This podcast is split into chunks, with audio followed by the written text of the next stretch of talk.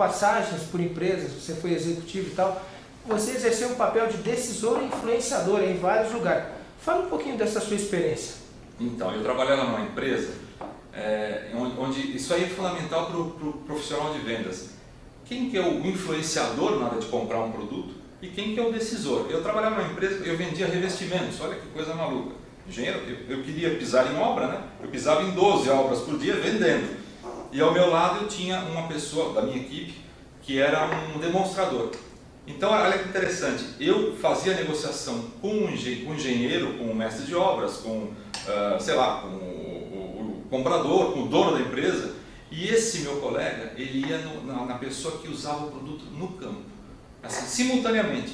Então, eu ia no decisor e ele estava fazendo a, o trabalho dele no influenciador, para que aquela pessoa influenciasse na compra do nosso produto, logicamente. Hoje, por exemplo, numa família, o decisor na hora de assinar um cheque é o marido né? Mas a influência vem da esposa.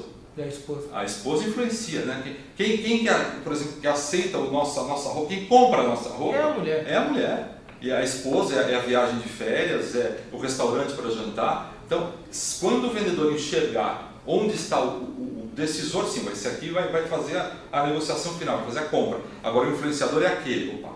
E, e, o barato da nossa, dessa profissão de vendas é que isso não, é, não vale de, de uma empresa para outra, isso modifica.